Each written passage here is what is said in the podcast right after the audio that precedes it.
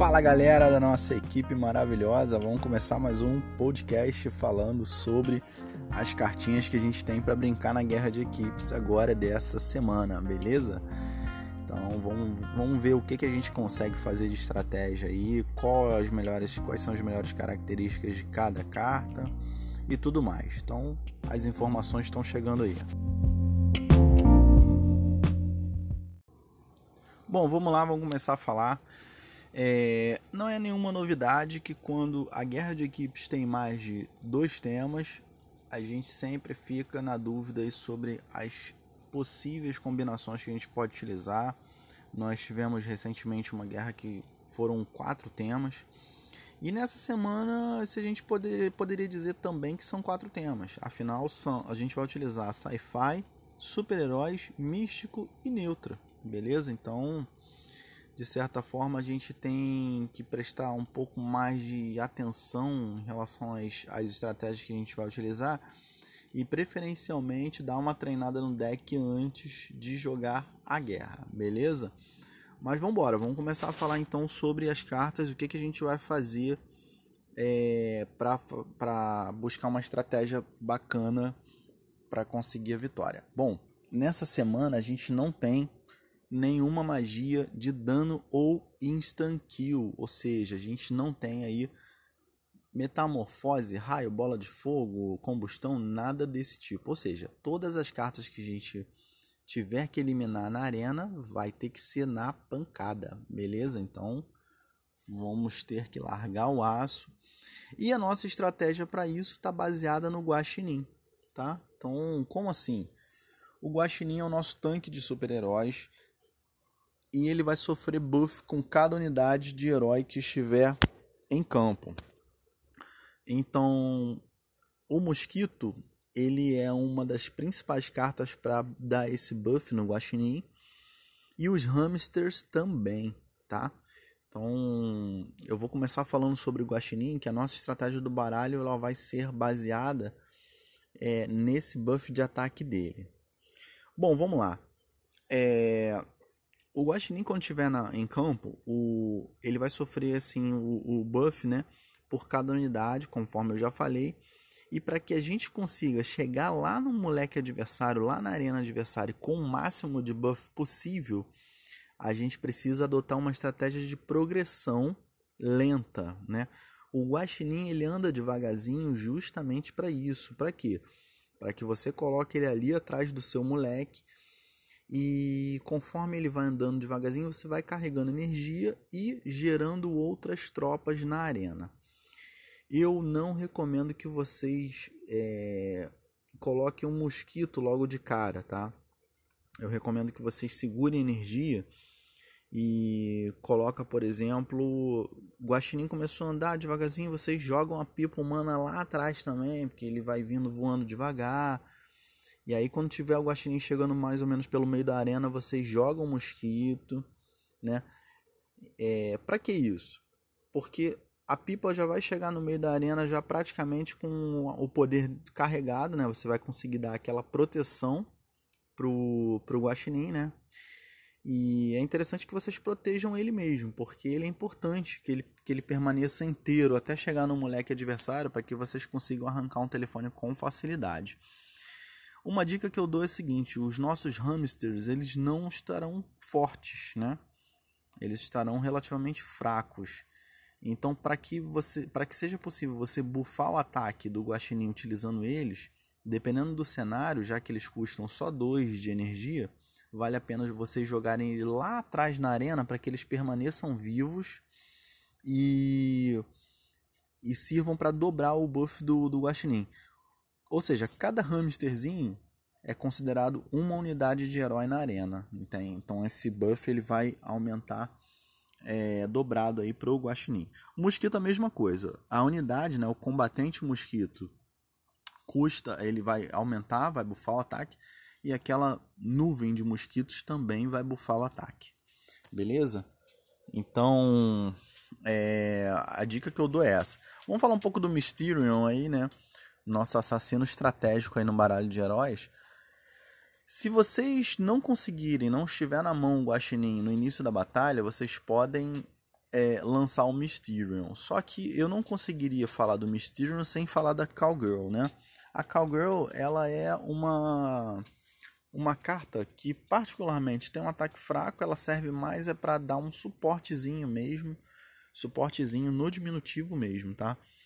Mas ela é interessante vocês aproveitarem a questão de energia se vocês estiverem já com a pipa humana na arena, tá? Por que, que eu tô falando já com a pipa humana na arena?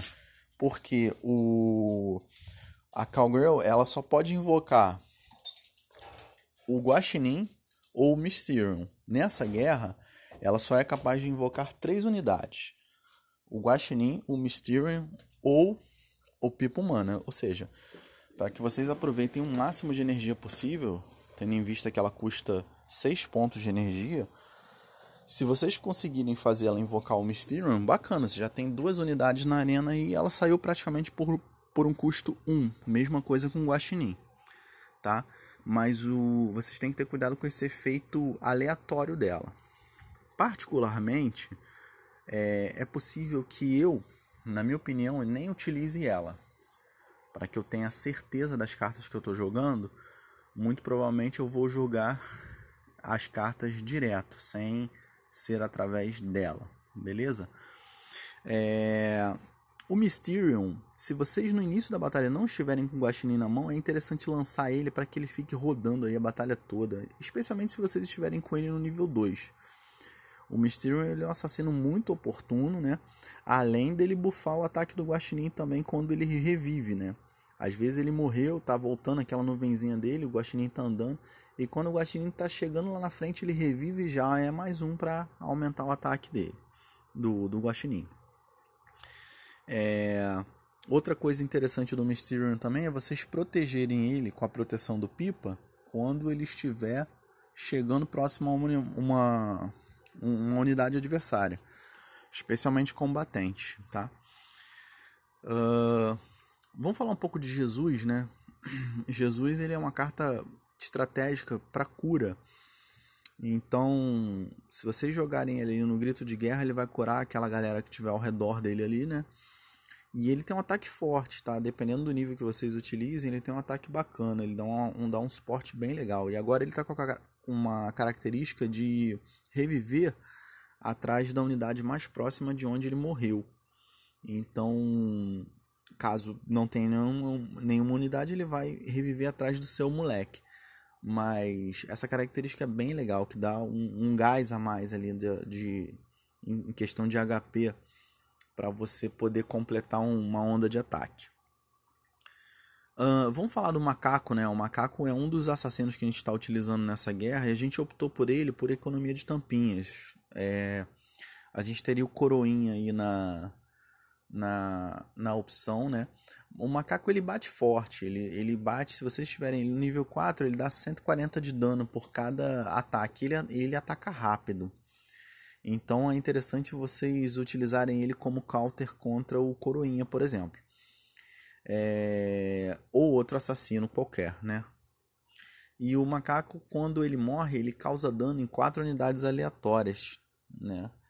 Então, três ou quatro unidades aleatórias, agora não tenho certeza, mas ele causa um danozinho que se a, que se a unidade tiver com pouco HP, ela morre, inclusive, na hora, tá? É, vamos falar dos voadores também agora. Os voadores são Pipa, que eu já comentei, né? Que tem que dar aquele suportezinho de proteção. E o Terrence. O Terrence ele tem um, um, um ataque com dano em área.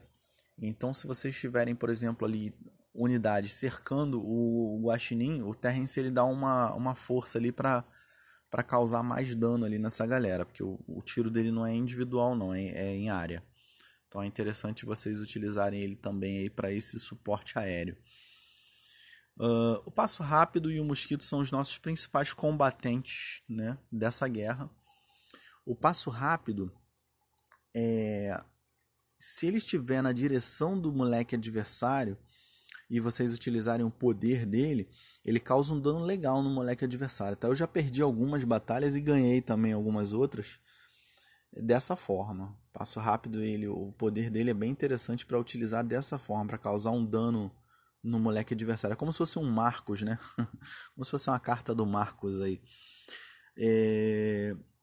Mas esse poder pode ser carregado aí para causar dano em qualquer outra unidade que vocês precisem, tá? O interessante é que vocês utilizem o poder sempre que possível. Uh, o mosquito tem a característica de cura né, dele, aquela cura do, da nuvem. Quando a nuvem de, de, de mosquitos está atacando alguma unidade, o mosquito ele também é curado. Se ela não estiver atacando ninguém, infelizmente ele, vai, ele morre e aí fica só a nuvenzinha lá na, em campo. Uh, o raio congelante. O raio congelante, que a galera que joga de sci-fi aí tá bem acostumada a utilizar. O raio congelante ele paralisa todas as tropas que já estão no alcance dele ali por 6 segundos. Isso é tempo pra caramba. 6 segundos a gente consegue fazer um estrago, né? Então utilizem com sabedoria para que vocês não gastem essa energia à toa. Apesar dele não custar muito, ele só custa 3, mas é interessante que vocês utilizem no momento oportuno. De preferência, um momento que vocês estejam com vantagem de energia, estejam chegando no moleque adversário, ele coloca alguma tropa ali para evitar que vocês destruam o telefone. Então vocês congelam aquela tropa para evitar o ataque, eliminam ela e concluam o ataque, tá? Ou caso contrário também, quando vocês estiverem em desvantagem, né, estiver sendo atacados e, e algum assassino com chegando para quebrar um telefone seu, você tiver sem nada oportuno para botar na mão ali, se quiser dar um raio congelante, você congela ali para poder dar tempo desse dessa unidade morrer também. Tem muitas aplicações aí com raio congelante, é questão de prática mesmo, de treino, beleza? Uh, por fim, e não menos importante, a gente tem o Aleluia. O Aleluia é uma carta super estratégica do, do baralho místico. É, é a carta da famosa invertida, né? É aquela carta que a gente consegue dar uma invertida legal no adversário quando ele pensa que aquela sua unidade está chegando lá no, no moleque adversário com pouco HP, vai morrer, ele pensa que vai morrer, você, pum, usou aleluia e aí você consegue concluir o dano no telefone ali, arrancar o telefone do, do moleque adversário. É, Via de regra, você deve utilizar a carta Aleluia para curar mais de uma unidade. Nunca deve utilizar para curar só uma unidade. Mas nessa situação que eu falei, da carta tá chegando ali no moleque, né? ainda tem aquele fôlegozinho que dá tempo de você usar o Aleluia, faça isso, porque você vai conseguir concluir o ataque e aí você vai ser uma vantagem, né? Utilizar os quatro pontos de energia dessa forma. Bom, caso contrário, também uma outra aplicação e muito mais útil, né? É você curar várias unidades suas ao mesmo tempo. Ou seja, tá o guaxinim na arena, o mosquito, tá passo rápido, ambos estão sofrendo danos ali e precisam daquele gás energético. Você vai chegar e usar o aleluia para poder recarregar a energia dessa galera, beleza? Bom, é isso, galera. O, as dicas que eu tinha que dar nesse deck aí em relação às combinações possíveis é essa, né? E como a gente, como eu falei no início do podcast aí, como a gente não tem um, é, só dois temas, a gente não tem aqueles combos clássicos, né? Então, vocês podem utilizar essas combinações do jeito que eu falei e caso ainda assim não consigam ter o feeling da, da, da estratégia do baralho, dessa estratégia voltada pro guaxinim, façam o treinamento antes, se habituem com as cartas para que vocês não tenham dificuldade lá na hora de enfrentar os seus adversários, beleza? É isso aí, galera. Boa batalha para vocês aí. Fui.